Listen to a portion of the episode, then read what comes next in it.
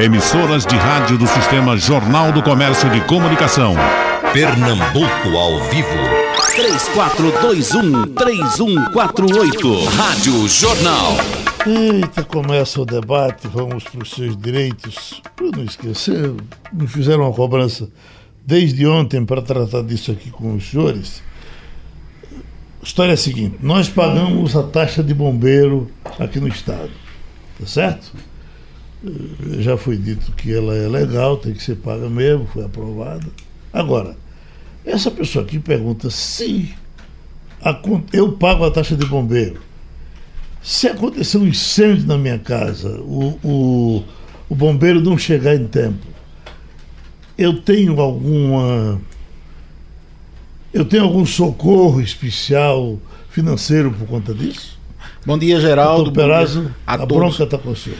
Vamos lá. É, a taxa de bombeiros é pelo uso efetivo ou potencial dos serviços públicos. Então, é para manter à disposição aquela equipe de carros, de bombeiros, de equipamentos especiais, é que você paga a taxa.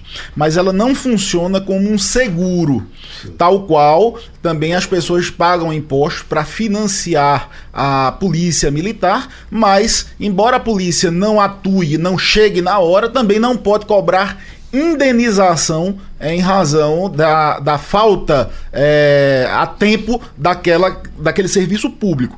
O que há muito raramente pode acontecer, que isso eu, eu falo raramente sim, é quando há uma, uma, uma deficiência direta na prestação de serviços é, no sentido, por exemplo, de um sniper atirar, atirar na cabeça da pessoa errada, é, no caso de um policial, ou então o serviço do bombeiro contribuir de maneira efetiva para a morte de alguém. Agora, de uma maneira geral, Geraldo, é, essa taxa de bombeiros ela serve para o uso da força, mas não para cobrir qualquer tipo de prejuízo. Portanto, amigo, 99,9% de você não obter qualquer indenização na justiça em razão é, mesmo do atraso dos bombeiros. Uma polêmica comum que as pessoas sempre tratam disso é assalto em ônibus. Se eu sou passageiro, sou assaltado no ônibus, tomo meu celular, levo meu dinheiro. Essa empresa que, eh, onde aconteceu esse ônibus, não, te- a empresa tem seguro onde aconteceu esse assalto. Não teria nenhuma responsabilidade com isso? Veja bem, é, bom dia a todos. Doutor Marcos. Paulo, Paulo é, Bosco, Geraldo, é, ouvintes. É o seguinte, eu entendo que a empresa é tão vítima quanto o usuário. Primeiro porque ela não pode fazer segurança dos coletivos dela. Ela não pode chegar e dizer, eu vou colocar aqui uma vigilância armada para andar é, ostensivamente impedindo que isso aconteça. O dever de segurança pública é do Estado. E na hora que existe um assalto, é, a, a Justiça do Trabalho é a prova disso. né? Os- é, existem várias ações na Justiça do Trabalho envolvendo é, litígio entre cobradores de ônibus, motoristas contra empresas, é, pedindo, dando moral. O cobrador às vezes diz que a renda que foi roubada, ou o celular dele que foi roubado é culpa da empresa e, e a empresa cobra a renda dele porque ele não sangrou a renda como deveria e por aí vai. Isso está diminuindo hoje por conta da bilhetagem eletrônica. Né? E é menos dinheiro que anda dentro dos coletivos hoje. E, a- e a- o foco dos assaltos estão mais nos usuários. Mas a empresa, assim como o usuário e os seus empregados, é uma vítima de- dessa, dessa postura. Agora, veja, existem várias decisões com esse enfoque que você está dando, é, e inclusive do Tribunal Superior do Trabalho, envolvendo muitas vezes estabelecimentos tipo posto de gasolina, lojas que são voltadas para a rua, de que na, farmácias, né? Tem uma rede de farmácia aqui que eu achei engraçado um dia desse, eu estava numa fila e vendo um policial graduado comentando sobre o ranking que uma rede de farmácias, que eu não vou citar o nome aqui por uma questão de ética, já tinha sido assaltado aqui no Recife. E que a rede já estava pensando em não funcionar mais 24 horas por conta disso. Encaminhando ofícios. Então, assim, ela também é uma vítima.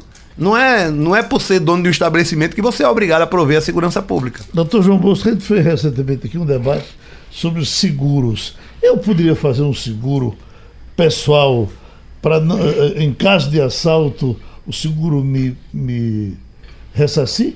O, o difícil é encontrar uma seguradora que se predisponha a fazer Aham. isso, né? Porque diante da violência nossa, o seguro passaria a ser impraticável, porque nós vivemos numa cidade extremamente violenta e o seguro mantém um padrão, os contratos mantêm um determinado padrão para veículo, mantém um padrão para residência, seguro de vida, seguro para acidente, seguro de invalidez, mas para você andar na rua e ter um seguro para proteger você de assaltos, Um tipo seguro eh, eh, pessoal de segurança, talvez não. Não, não teria. Agora, você tem, assim, do seu patrimônio, do seu patrimônio do seu veículo, você tem e você pode escolher que tipo de modalidade eu quero só para incêndio, eu quero só para batida em terceiros, eu quero para furto. Aí você escolhe aí uma modalidade. Aí você pode ampliar essa questão. Na sua residência, para incêndio, você pode escolher para furto, para qualquer outra, outra situação. Agora, pessoal é extremamente difícil. Nos- existe hoje seguro para seios, para bumbum, para perna, para quem tem voz, mas essa é uma modalidade exótica do seguro. Logicamente que é mais a propaganda, mais o know-how do que qualquer outra coisa. A- a- Admita que eu tenho por essa caneta grande estimação. Faça o seguro dela. Eu posso fazer o seguro dela. Pode. Agora, difícil é enumerar ela, como Sei. se faz de um telefone. Você pega um aparelho telefônico, você faz de um bem móvel, você faz o seguro. As seguradoras é que teriam que aí fazer isso muito direitinho, porque a caneta é uma marca tal e você e descrever o bem a ser segurado. Como contas bancárias, quando você coloca joias, ou você coloca. Alguns bancos até aceitam o seguro daquela conta onde você tem daquele cofre secreto. Mas ali você vai ter que fazer uma- é, um, é um outro contexto onde você preenche alguns requisitos exigidos pela seguradora. Quem dos senhores vai responder essa pergunta aqui? Empresas adotam licença maior para pai cuidar do filho. Isso aqui é com o delegado, é com o advogado trabalhista. Veja bem, é, Benefício concedido pela Receita Federal serve de estímulo para companhias que valorizam funcionários. É, veja bem, a, a legislação trabalhista, é, ela fixa parâmetros mínimos. Né? Ou Você, qual é o percentual de hora extra? 50%. É, qual é o limite de horas extras? Duas horas por dia. Qual é o intervalo? Qual é o valor do salário mínimo? Né? Então, assim, se uma, se uma empresa quiser adotar, olha, aqui na nossa empresa o salário mínimo vai ser dois mil reais, não tem problema nenhum. Ele não pode pagar um centavo abaixo do salário mínimo. Então, se existe uma regra interna que permite, que concede um benefício maior aos seus empregados, porque o, o empregador ele acha que fazendo assim ele vai ter uma reciprocidade maior, o empregado vai se dedicar. Por exemplo, plano de saúde, ninguém é obrigado a conceder. Mas hoje é um ponto decisivo na cesta de benefício. São muitos os, os empregados né, que às vezes ficam num, num, emprego, num emprego, não aceitam uma proposta de salário até maior, porque o plano de saúde que ele tem é familiar, dá uma cobertura e uma, uma maior tranquilidade para ele.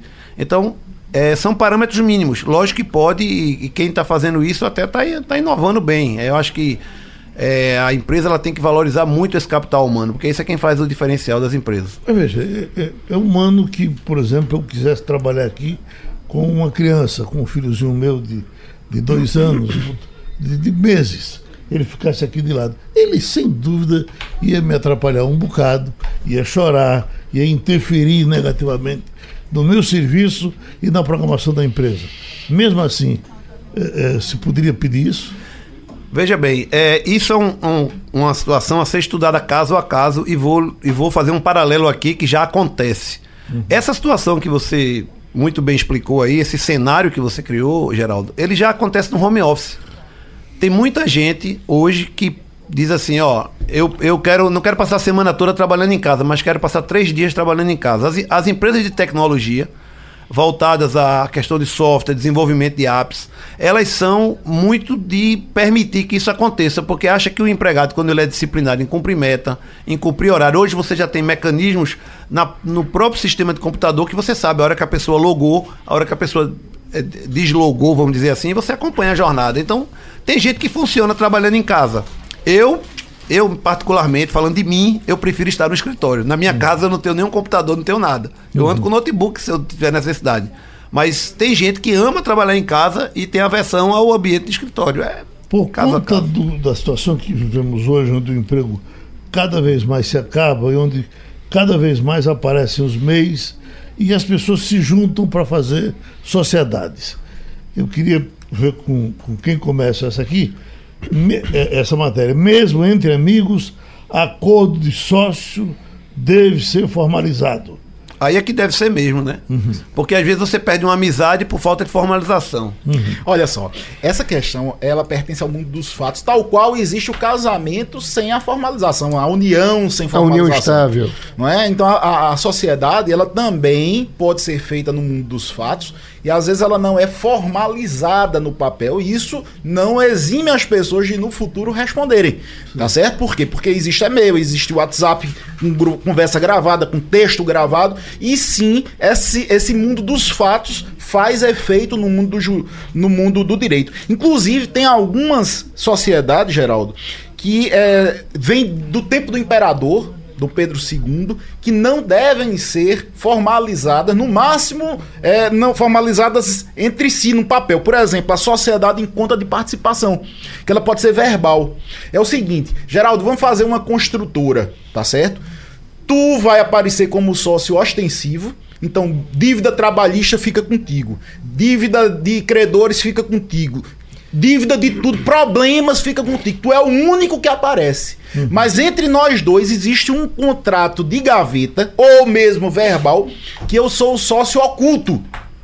E no qual eu posso estabelecer que 90% do lucro da construtora é do sócio oculto, ou seja, do sócio capitalista, do sócio investidor. Então você fica com os problemas e eu fico com o lucro. É quase que é, a legalização da questão do laranja. Você responde por tudo, mas tem um cara por fora. E isso tem validade jurídica.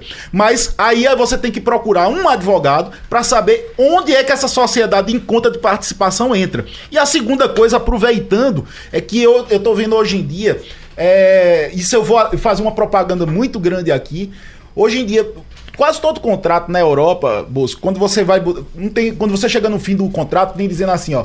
Do foro. Elege-se o foro de Recife, por- é, é, em razão de qualquer outro, por mais que privilegiado que seja tal. Hoje em dia as pessoas estão submetendo a questão à arbitragem. Até porque existem câmaras de arbitragem é, especializadas em em questões societárias e que resolvem um problema em 30 dias e você não precisa levar para o judiciário, que muitas vezes ele não resolve só aquilo. Então você tem a, a cláusula de arbitragem, todos os contratos que você quiser fazer, em vez de você botar o fórum do Recife, você pode botar Mas o é- fórum da arbitragem e trocar, trocar a, a justiça comum por uma justiça privada muito mais rápida. Doutor João Bosco Albuquerque, no caso da família, nos casamentos, cada vez mais falam em contratos.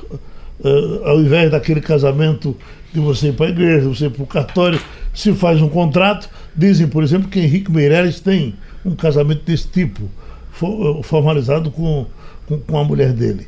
Eh, Quais são os limites desse contrato? Eu posso, por exemplo, dizer, uh, a mulher assino aqui, que estamos casados, estamos morando na mesma casa, mas doutor Perazzo pode de vez em quando passar lá, levar minha mulher e dar um passeio com ela. Isso, isso. Veja bem, Geraldo, existem esses contratos que acontecem na união estável e existe também o pacto antinupcial, que é ali, quando você vai no cartório, que se, que se você for escolher uma daquelas modalidades, que seja da comunhão universal de bens ou da separação total de bens, você pode ali também impor regras. Regras que não sejam somente com relação ao patrimônio, até regra de convivência. Nós vamos, na união estável, nós vamos viver em casas separadas. Ele não pode trair, ou ele, para viajar, tem que pedir autorização para mim. Eu posso, duas vezes na semana, ir para um futebol ou para uma noitada. Essas regras ali podem ser colocadas. Eu entendo que isso é um, se é melhor para o casal, que se ali, ali seja o momento certo de você praticar isso. No pacto antinupcial.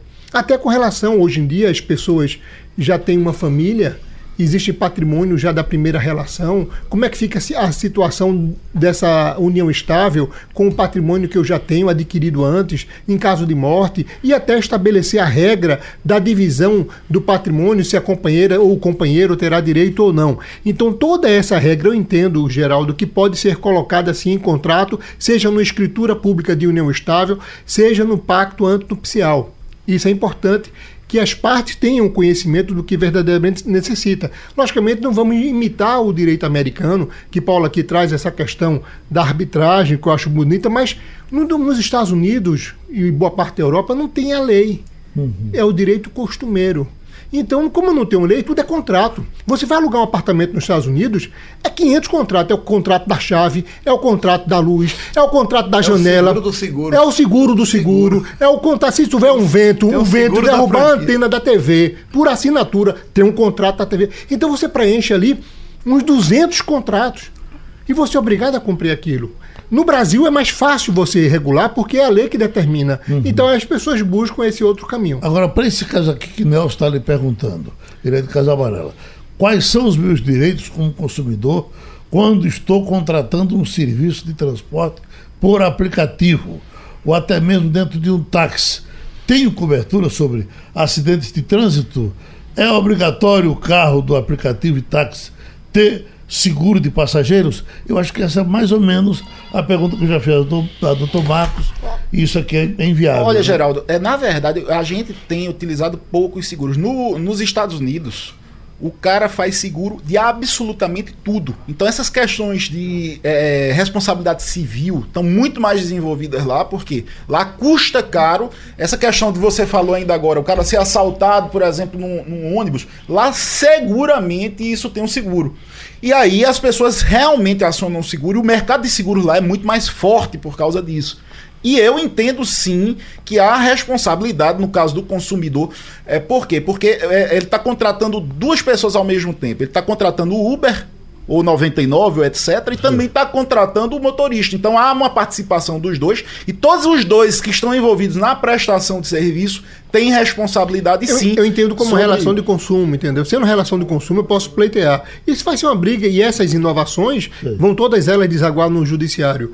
É, é, é um contrato, eu estou contra, contratando um serviço que alguém vai me levar para algum local, acontecendo um acidente, essa pessoa será, seria responsável. Exatamente. E aí é importante a gente ir começando a desenvolver. Pô, peraí, eu também não tive culpa, não tive culpa, mas eu tinha um seguro. Por quê? Porque afinal de contas o seguro já poderia cobrir essa hipótese, tanto para a vida do motorista quanto a vida do passageiro. Afinal de contas, não pode acontecer um acidente, não pode acontecer um buraco, então também pode acontecer de uma violência urbana. Então, isso o seguro. E o americano, Paulo, que você está falando, ele vê isso como uma oportunidade de negócio.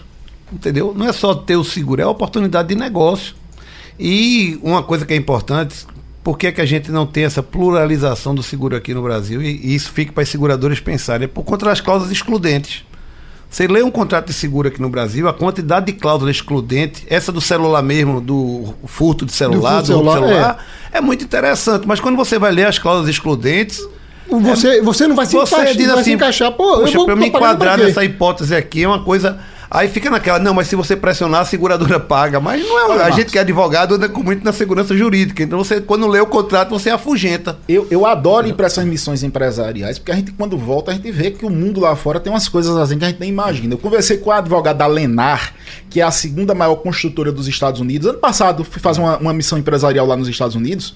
E ele me disse que o caso mais absurdo que chegou lá na Lenar ano passado foi o seguinte: uma mulher estava de salto alto o salto encaixou no meio da calçada, assim, na, na, na separação. Ela caiu e bateu o joelho e machucou o joelho.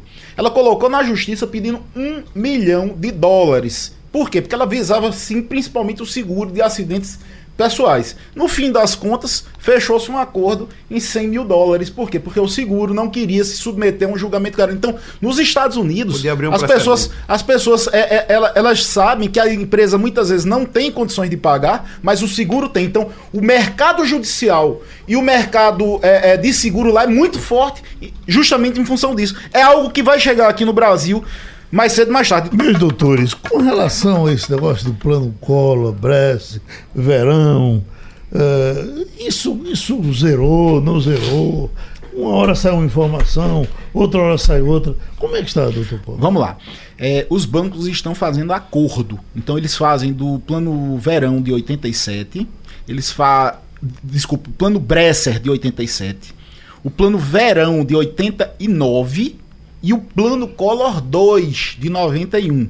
Então, quem colocou a ação na justiça na época, que tem o número do processo antigo, não adianta botar agora, tem que ser da época, na época que não tinha prescrito ainda. Então pode levar isso para o seu advogado e existe uma plataforma na qual a pessoa pode fazer a proposta de acordo ao banco. Agora tem que levar sim os extratos. Então, de posse dos extratos, você leva para o advogado, ele entra na plataforma e aí eles fazem um cálculo que Agora- não é tão vantajoso. Eles, É, eles agora dão- os bancos estão ligando e botando valor lá embaixo. O banco está fazendo ligações para as casas das pessoas, propondo como sendo a melhor pessoa do mundo, o banco, te dizendo: olha, eu vou te pagar por aquela ação mil reais e cuidado, não aceita essas propostas porque você, você pode ter muito mais do que o banco está propondo. Pois é, aí é por isso é importante você levar. E aí o, a plataforma ela faz o acordo mostrando quanto você teria na justiça e quanto você teria. E aí é a decisão de cada um. Chegou um velhinho lá de 93 anos de idade e disse: Eu vou fechar, porque é o seguinte, ou, ou eu pego alguma coisa agora, ou não pego mais nada adiante. Então, cada caso é um caso, mas está se fazendo acordo sim. Doutor Peraz, dentro do seu rame-rame habitual, Marcos de São Martin diz: tenho 58 anos, 15 anos de contribuição. Qual é a minha situação previdenciária? Amigo, veja, você vai entrar na reforma de Bolsonaro, sim. Então, hoje você, por exemplo, só se aposentar, aposentaria com 65 anos de idade, mais os 15 de contribuição, tá certo? E aí você vai ter que começar a pagar porque vai ser exigido 20 anos de contribuição. Então você vai ter que continuar pagando, porque se a reforma passar, dos atuais 15, vai puxar para 20. Agora, aproveitando e emendando aqui, para não ser também é, é, demorado, mas eu quero dar logo uma, uma notícia boa. O nome é difícil, mas eu vou traduzir, viu, gente? Chama-se taxa de fluxo descontado trazida ao valor presente. Agora eu vou explicar e traduzir o que é isso. Você fez um empréstimo de 5 mil, tá? Pagou um ano, aquele empréstimo consignado. E aí disseram: olha, tu quer um troco, tu paga aquele empréstimo velho e pega um troco. Isso aí todo mundo que fez empréstimo consignado fez. Aí eles te dão um boleto para tu pagar, tá certo? De 3 mil reais, por exemplo, o boleto. Qual é a novidade que eu tenho quanto a isso? Vários tribunais do país estão dizendo o seguinte: olha, na hora dele te dar o boleto, eles estão calculando a taxa de juros errada. Por quê? Porque eles não estão calculando de acordo com as normas do Banco Central. Ou seja, eles te deram um boleto de 3 mil para tu quitar a primeira dívida e poder pegar o troco, quando na verdade só deveria ser 2 mil reais, por exemplo. Não é só um exemplo. Por quê? Porque eles não estão calculando conforme a calculadora do Banco Central. Então você que já fez empréstimo e depois fez um novo empréstimo para pegar o troco, procure o seu contador, procure o seu advogado de confiança e peça para ele fazer na calculadora do Banco Central, porque pode ser, não é todas as vezes, mas pode ser que o boleto tenha vindo com um valor a maior e aí você tem direito de pegar esse dinheiro que foi pago a maior, inclusive em dobro. Então é uma novidade para muita gente que a quantidade de gente que está com consignado é, é imensa. Doutor João Bosco Albuquerque, Jefferson de São Bento do Una, abriu empresa, fiz uma procuração para o meu cunhado, aí ele fez uma dívida na Caixa Econômica e sujou meu nome. E o que é que eu faço agora? Delicado, né? A dívida é dele, porque a empresa é dele, ele concedeu ao, ao cunhado um- uma procuração para que esse gerisse a empresa, acredito eu, em nome da pessoa física. Eu não sei se, se a, o nome da pessoa jurídica. Eu não sei se a dívida foi na pessoa física ou se foi na pessoa jurídica. Das duas formas, ele concedeu a alguém poderes para, inclusive, contrair empréstimo. Aí ele assume essa responsabilidade, a não ser que na procuração otorgada por ele não tenha a cláusula para que ele tomasse empréstimo jun- junto à instituição bancária. Aí nesse caso ele ingressa com ação contra o banco porque o procurador não tinha os poderes específicos para, para tal fim, Geraldo. Doutor Paulo Perazzo, Zé Antônio de Campo Grande. Dei entrada no INSS em fevereiro de 2019, pedindo a minha aposentadoria por tempo de contribuição, 35 anos. Mas só vou completar eh, eh, 60 anos em outubro próximo. E até hoje essa análise não foi concluída. É certo assim? Vamos lá. Primeira coisa que isso aí é muito interessante para todo mundo que está nos ouvindo. É o seguinte, o INSS tem um prazo de até 90 dias para responder o seu pedido, seja ele positivo ou negativo. Alguns entendem até que é 45, mas a- o judiciário vem entendendo que é 90 dias. Portanto, se você deu entrada e o INSS não deu uma resposta nem sim e nem não dentro do prazo de 90 dias, você já pode colocar o caso na justiça dizendo que houve uma negativa tácita. Houve uma negativa silenciosa. Por quê? Porque em 90 dias ele não respondeu o seu pleito. E o que eu tô ouvindo é muita gente dizendo que entrou há um ano e até hoje não saiu resposta nem positiva nem negativa. Nesse caso, você já pode procurar o judiciário em face da negativa tácita. A segunda coisa é que você completou 35 anos, mas não tem ainda os 60 de idade. Você vai conseguir uma aposentadoria é, por tempo de contribuição, agora vai sofrer a incidência, muito provavelmente, do fator previdenciário, porque você precisaria já de 96 pontos. Então, se você só vai completar isso em outubro, seria interessante, amigo, você é, procurar um especialista e ver se tem condições de fazer isso mais tarde, porque do contrário você pode ter uma perda de 40% no valor do seu benefício. E fechando, dando mais uma novidade, ainda hoje uma pessoa me perguntou aqui na porta da rádio que tem uma atividade principal e uma atividade secundária. Ele tem dois empregos. E, e- e aí ele me perguntou, vale a pena? Eu disse, olha, é, existe uma tese, você que é professor, você que é médico, você que tem, tem várias pessoas que têm dois ou três empregos. Existe uma tese já afirmada pela TNU que ao invés de ser feito um cálculo em separado para atividade secundária, você pode somar todos os salários. Procure também o seu advogado, que todo mundo que se aposentou nos últimos 10 anos, utilizando cálculo principal e cálculo secundário, porque tem dois empregos, pode ter uma boa revisão, isso tem se falado pouco, e é, é, professor praticamente todos têm, têm dois empregos, e médico também, motorista de ônibus muitas vezes também, então muita gente tem dois empregos e o cálculo está errado, então procure seu advogado e peça para fazer a revisão do cálculo principal e cálculo secundário. Geraldo, só uma informação que nós passamos aqui, não foi muito clara, com relação ao seguro do- dos carros da Uber. Eu estou olhando aqui na página na internet, todos os carros têm seguro para acidente, terceiros e até para internamento hospitalar, viu? Então você que sofreu um acidente com o Uber, pode botar na justiça que a Uber é responsável em pagar o seu internamento hospitalar, o seguro é de 100 mil reais, 150 mil reais. Então quem sofreu o acidente e estava dentro de um Uber, comprovando com o chamamento do Uber pelo aparelho telefone, pelo app, você está assegurado, pode colocar na justiça. Alguém até que mandou esse recado aqui. Espera um tal de seguro Uber, não é isso? Seguro Uber. Ah, ah, doutor Marcos Alencar, TST barra redução de hora de almoço em acordo pré-reforma. O que, é que quer dizer isso aqui? É difícil, né? Isso é juridiquês puro. não, isso aí quer dizer o seguinte, que antes da reforma trabalhista, a redução da hora de almoço não era permitida, nem por acordo coletivo. Era o entendimento eh, do Tribunal Superior do Trabalho na, na sua jurisprudência. Então, ele, obviamente, está julgando casos que iniciaram, que foram discutidos e que foram negociados em mesa, né, entre sindicatos, antes da, da vigência da reforma eh, trabalhista.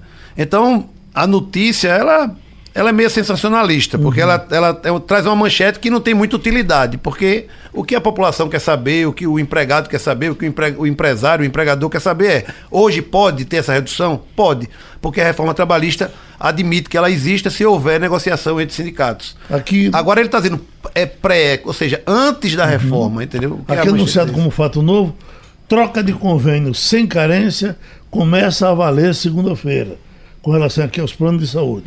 A partir da próxima segunda-feira, os beneficiários dos planos de saúde eh, empresariais, só os empresariais, poderão trocar de convênio sem cumprir a carência para os procedimentos.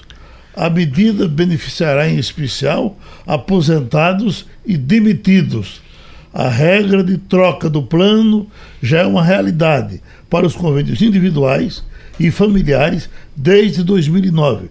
No entanto, há normas para essa mudança ser facilitada nesses casos também para os usuários. É, os usuários, Geraldo, de plano de saúde coletivo, esses empresariais, eles vêm sofrendo muito. Em primeiro lugar, com reajuste. O reajuste é fora da normalidade, diferentemente do, dos que têm os planos individuais que as seguradoras não fazem mais. E aí você também ficava preso àquela seguradora, você que tinha idade, sofrendo os reajustes altos e um monte de imposições. Facilitar a vida dessas pessoas não é proteger. Continuam essas pessoas vinculadas a esses planos empresariais sofrendo muito, pois não existe uma fiscalização presente do órgão fiscalizador e as empresas seguradoras fazem o que querem, prejudicam o consumidor. É por isso que eu digo, coloque na justiça, o judiciário vem impondo situações e protegendo muito mais do que o órgão regulador do plano de saúde. Para quem é essa pergunta aqui? É da Macaxeira, Beto. Uh, algum advogado aí do programa poderia me informar sobre ações de correção do FGTS contra a Caixa Econômica?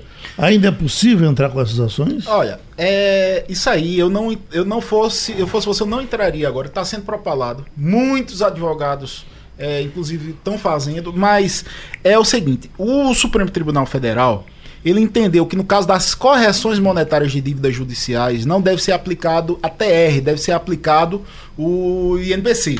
Então, essa mesma lógica algumas pessoas fizeram para a correção do FGTS, que estava sendo corrigido por um índice é, da TR. Eu vou dizer uma coisa, eu não vi ainda decisões favoráveis do judiciário e eu não entraria com essa ação porque é temerária agora. Inclusive, você pode também sofrer sucumbência e, e tal. Então, muita gente está procurando, mas eu, no momento, não aconselho a ninguém a dar entrada nessa ação. Doutor Marcos Carlos de Caruaru diz: Minha esposa pariu em 1 de dezembro de 2018 e deu entrada no salário maternidade em 6 de dezembro de 2018. Ainda não recebeu eu queria saber o que fazer. Olha, ele tem que é, exatamente comparecer ao Ministério do Trabalho, né, que agora se chama Secretaria do Trabalho e Previdência, levar esse protocolo de que foi feito e indagar sobre o atraso. Às vezes é uma exigência que está sendo feita e ela não deixou o endereço, não tem comunicação. Então, isso, esses requerimentos eles têm que ser feitos. Se não, não acontecerem de imediato, tem que ser acompanhados. Uhum. Então, no mesmo lugar que ela requereu, ela deve voltar né, com os protocolos que foi feito e tentar esclarecer o que é está acontecendo para essa demora. Daniel, de Paulista, acho que é para o senhor, doutor Paulo. Meu pai faleceu em dezembro. Minha mãe deu entrada na pensão por morte para ele para ela e o INSS não deu resposta alguma. O que é que eu posso fazer? É a mesma coisa dessa questão de Marcos agora. É, realmente, quando a pessoa é empregado, aí tem que ir lá na empresa, a empresa paga o salário maternidade e depois a empresa se ressarce junto ao INSS. Mas em alguns casos, viu, Marcos? Eu não sei nem se é o caso dessa mulher que te perguntou. Às vezes o pedido é feito diretamente no INSS. Por exemplo, as autônomas, as aposentadorias, aposentadorias no mesmo local, ru, né? rurais, etc. E é, tanto nesse caso anterior do salário maternidade, como esse caso agora, que faleceu em dezembro, essa tá a grande queixa do INSS. Os servidores estão se aposentando em massa, em cascata, e não está havendo concurso, ou seja, toda a demanda do INSS está na mão de pouquíssimos funcionários que não têm condições de dar vazão ao serviço. E aí eu vejo gente doente, pressão de auxílio-doença, em situações gravíssimas, e não sai nenhuma resposta positiva e nem negativa, e são verbas alimentares. Portanto, fica de novo a questão. Se você realmente não tem outra fonte de é, é, é, alimentação, de sustentação, depois de 90 dias, você pode procurar a justiça. Não vamos botar em massa, mas as pessoas que realmente estão é, em necessidade de, de, urgência por falta desse dinheiro, em 90 dias depois é, do requerimento sem resposta, a pessoa já pode recorrer sim à justiça. Doutor Bosco, essa informação até vem da Paraíba, mas ela certamente vai para o Brasil todo. Corte de energia elétrica por débito antigo está proibido. Quem não pagou a fatura de energia elétrica há mais de 90 dias não pode ter a luz cortada desde que as contas atuais estejam em dia, segundo o novo entendimento da Agência Nacional eh, Enael, editado em março desse ano, alertou o secretário. De acordo com o secretário Helton René, a medida objetiva é proteger aquele consumidor que costuma pagar suas contas em dia, o chamado fiel pagador. Eventualmente, pode ocorrer circunstância que provoque esse débito, como o esquecimento pontual, o falta de envio da fatura para cobrança, ou até mesmo alguém que pode ter morado na casa e não tenha pago a conta. Eu entendo, vou, mais além de que isso é uma portaria da, da ANEL. Uhum. Essas normas da ANEL protegem as, as companhias. Mas eu, eu vou para o Código de Defesa do Consumidor, para o artigo 22, que diz que os serviços, prestadora de serviço público, eles são obrigatórios então não pode ser cortado, contínuos e duradouros.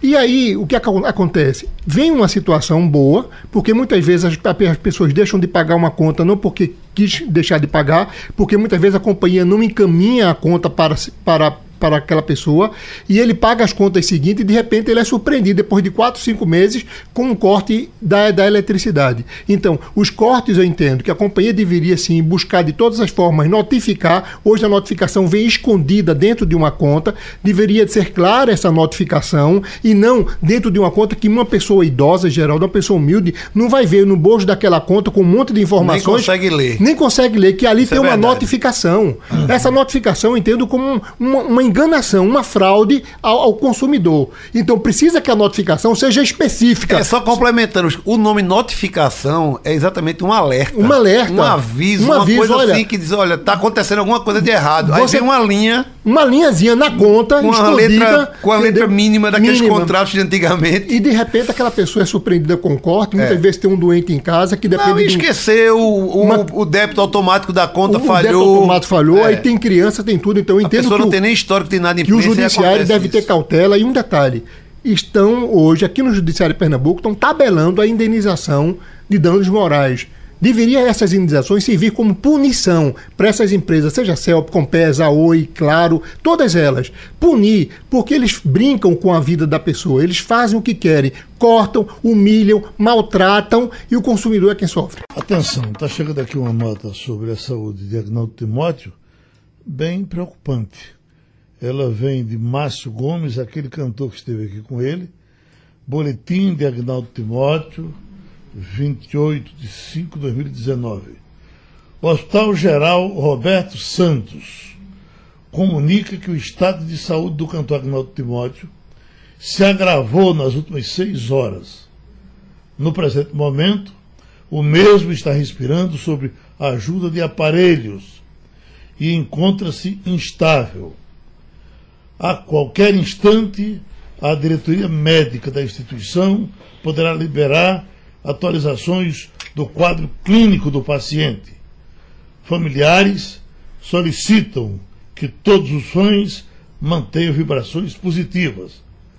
Agnaldo Timóteo já foi admitido na unidade com perfil naturalmente de alto risco, tendo em vista a sua idade, 82 anos, e as doenças associadas.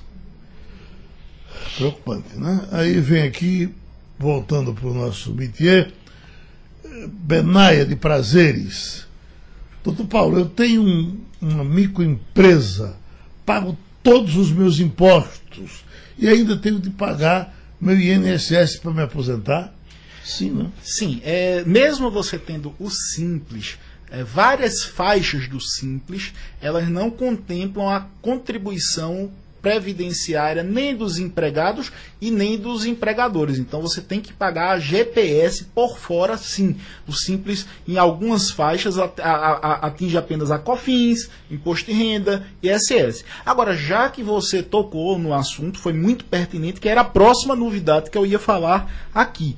O Supremo Tribunal Federal, Geraldo, ele entendeu que não cabe contribuição previdenciária sobre o adicional de férias, tá certo? Então, tanto os empregados como os empregadores têm dinheiro a receber. Eu fiz uma conta aqui, pra, por exemplo, não é muito, mas é importante.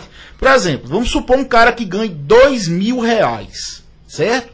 Ele vai ter de adicional de férias 666 reais, ok? Que é, é o adicional de um terço de férias vezes 11%, isso dá 73 reais. O atrasado dos últimos 5 anos representa 400 reais. Portanto, se você botar na justiça, você pode botar no juizado Especial Federal, juntando o contra-cheque dos últimos cinco anos, onde você recebeu o terço de férias, aquele, a, a férias mais um terço. Então você tem 400 reais para ir buscar, isso aí é pacificado. E o empregador, que é o caso de minha amiga que acabou de falar aí. É, no caso do empregador, ela paga sobre a folha de salários. Então vamos supor que a folha de salário delas, dela seja 44 é, mil reais, tá certo?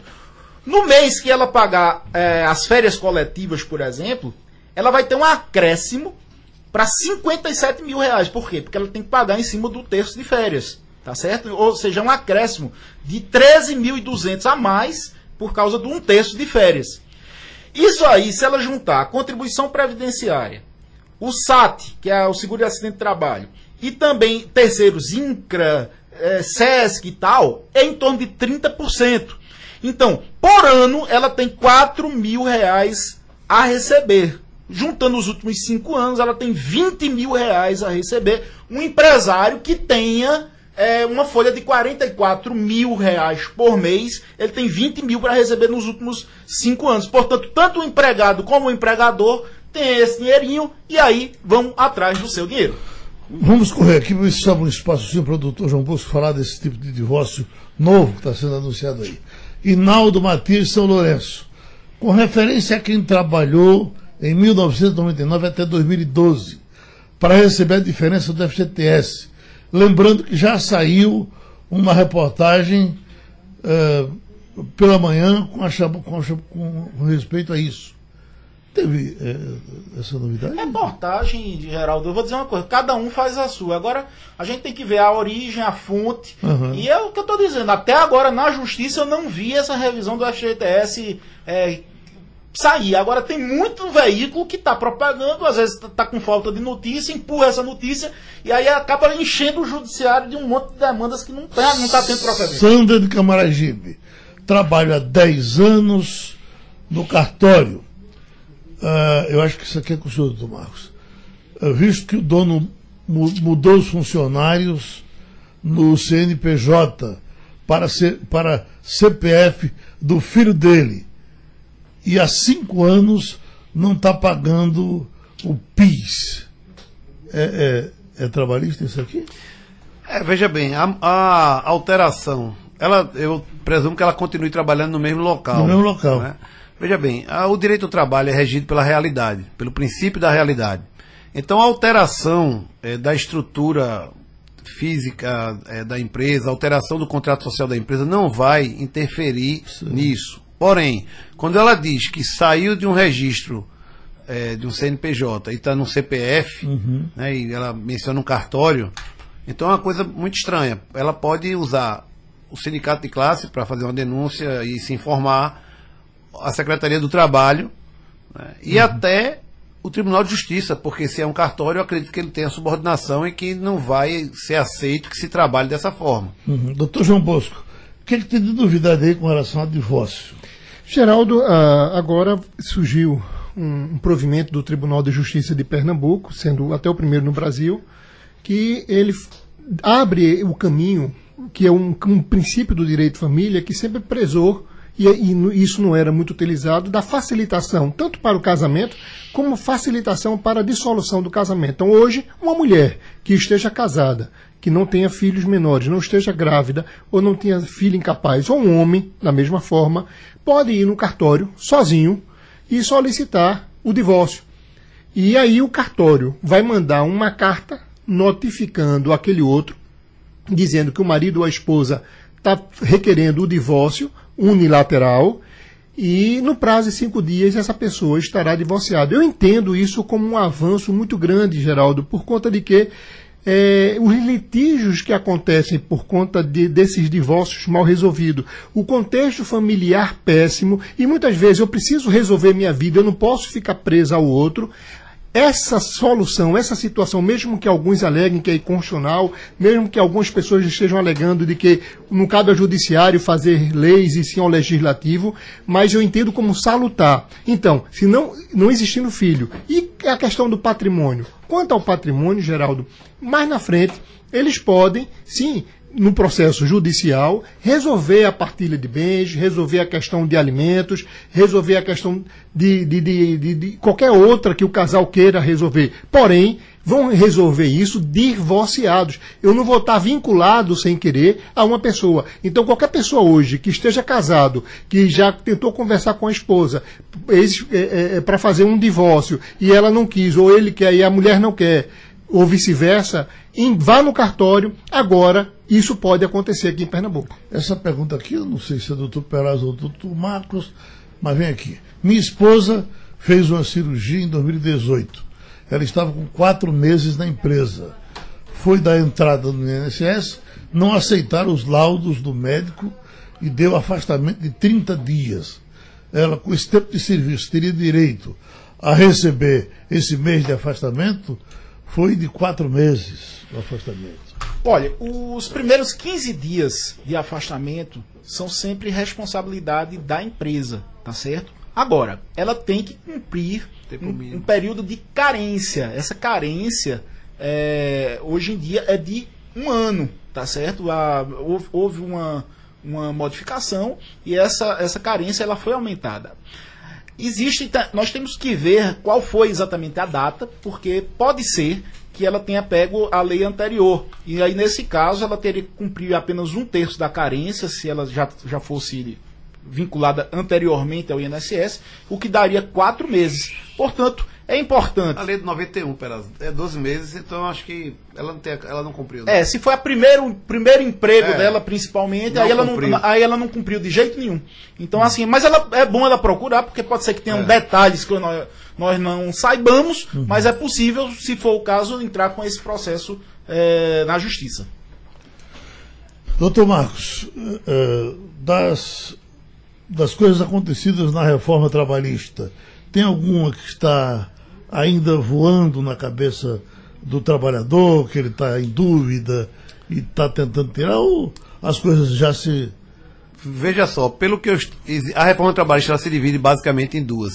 Tem a reforma processual, o que mudou no processo trabalhista, essa aí vem sendo muito debatida, é muito polêmica. Né? O Paulo Paim, inclusive, está fazendo uma campanha muito grande uhum. lá no Senado e de inconstitucionalidade do ônus que recai sobre o trabalhador quando ele procura justiça, pagamento de honorários advocatícios quando perde a causa, pagamento de custas mesmo com benefício da justiça gratuita. Isso aí está sendo muito polêmico. Agora, na, no lado, que é outra parte, do contrato de trabalho, férias é, em três períodos, contratos intermitentes, a homologação sem a necessidade de ir no sindicato, banco de horas individual, pagamento de premiação sem reflexos é, previdenciários e trabalhistas, sem repercussões. Isso, a meu ver, vem dando muito certo. Ah, mas isso não tem gerado emprego. Não tem gerado emprego porque nós estamos numa crise durante seis anos e não temos investimento em infraestrutura. Mas na hora que tiver, sem dúvida que isso vai ser uma ajuda, assim, vai ser um vento a favor para a geração de empregos. Agora, essa questão processual ainda, ainda vai ter muito aí o que se discutir. O Supremo ainda vai se pronunciar em muitas matérias. Agradecendo aos amigos. Sugestão ou comentário sobre o programa que você acaba de ouvir, envie para o e-mail ouvinte@radiojornal.com.br ou para o endereço Rua do Lima 250, Santo Amaro, Recife, Pernambuco.